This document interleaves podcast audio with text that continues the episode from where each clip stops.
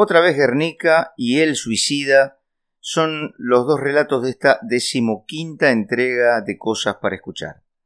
Lo de Guernica es una descripción del cuadro, un viejo escrito al que ahora me llevaron de nuevo las imágenes de Gaza.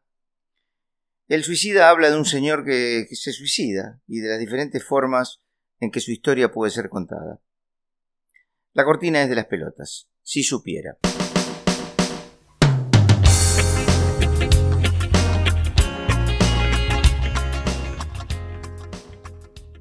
La mirada no puede organizarse porque la imagen es el caos, lo inconexo, lo que no tiene forma porque está siendo deformado. Si uno hace un esfuerzo puede ver que ese alguien bien a la derecha está desesperado gritando de dolor dentro de una casa que se derrumba y arde. Puede ver que a su izquierda dos caras huyen y que un brazo lleva una tea que quizás sirva para iluminar la muerte para mostrar la barbarie a contraluz. Si uno hace un esfuerzo puede ver abajo otro gesto de otro alguien que se arrastra en su agonía, y en el centro de la escena un caballo retorcido en sí mismo, mostrando en su boca abierta una lengua lanza amenazante. Bajo sus patas yace el guerrero muerto que en su mano todavía sujeta una espada rota, y justo encima está el sol tan pequeño y en su interior una lamparita que tal vez sea lo único capaz de parecer real en medio de la artificialidad de los pájaros de acero que deben estar bombardeando Guernica. Eso y la madre enloquecida que lleva en sus brazos el cuerpo de ese niño muerto mientras mira el cielo.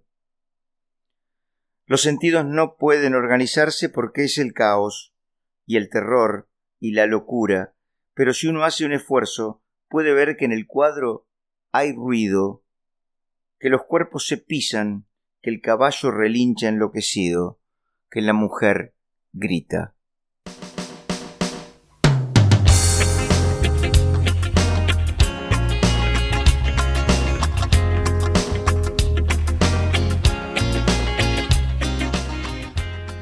Lo primero siempre es el cómo escribirlo, el cómo contarlo porque también de eso depende la historia, por lo menos de eso depende qué es lo que importará de la historia.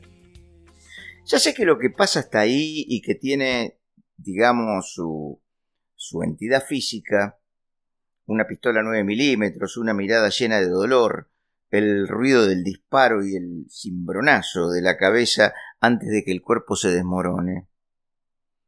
Eso está ahí, eso puede decirse o no, si al fin y al cabo todos los disparos en la sien tienen más o menos la misma deriva. Dejan las mismas huellas que los forenses pueden traducir a la solidez de una ecuación matemática. Sin embargo, dónde poner la cámara define qué es lo que se va a ver y qué es lo que va a quedar librado de la imaginación, al buen o al mal juicio del lector. Probemos. Una forma de contar es en primera persona. En este caso resulta un poco forzado, porque al principio o al final del relato sabremos que el narrador ya está muerto en el momento en que leemos, pero ¿qué importa? Los muertos literarios hablan y nadie nunca se escandalizó por eso.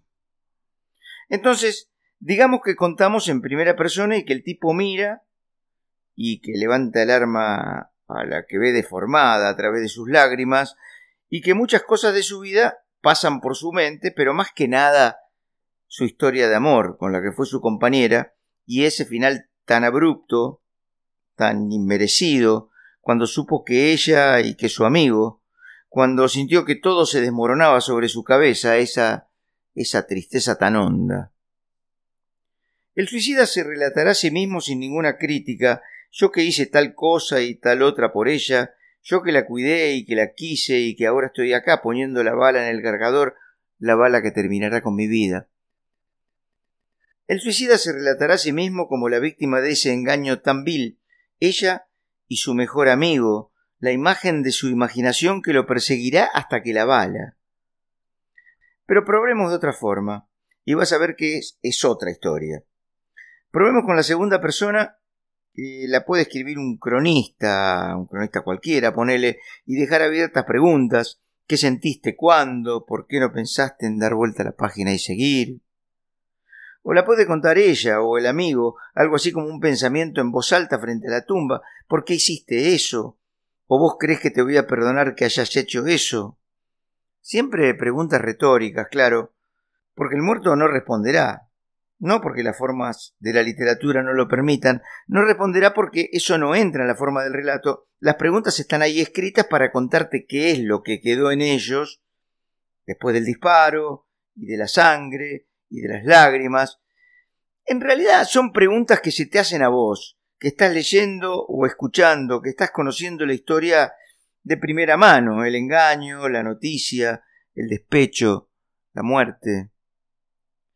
Claro que también está la posibilidad de contar en tercera persona, el famoso narrador omnisciente, ese que se la sabe todas, que sabe qué pensaste cuando te enteraste, que sabe qué pensaste antes de apretar el gatillo y volarte la cabeza, que no necesita para nada ser condescendiente con tu voluntad de suicida y que puede darte vuelta del revés, para dejar claro que no te estabas matando a vos, no, para nada, que estabas matándola a ella y matándolo a tu amigo, pero más que nada a ella, que estaba feliz de hacerlo porque se lo merecía, se merecía todo lo mal que se sentiría cuando se enterara de que por culpa de ella vos estabas ahí tirado en un charco de sangre, definitivamente muerto.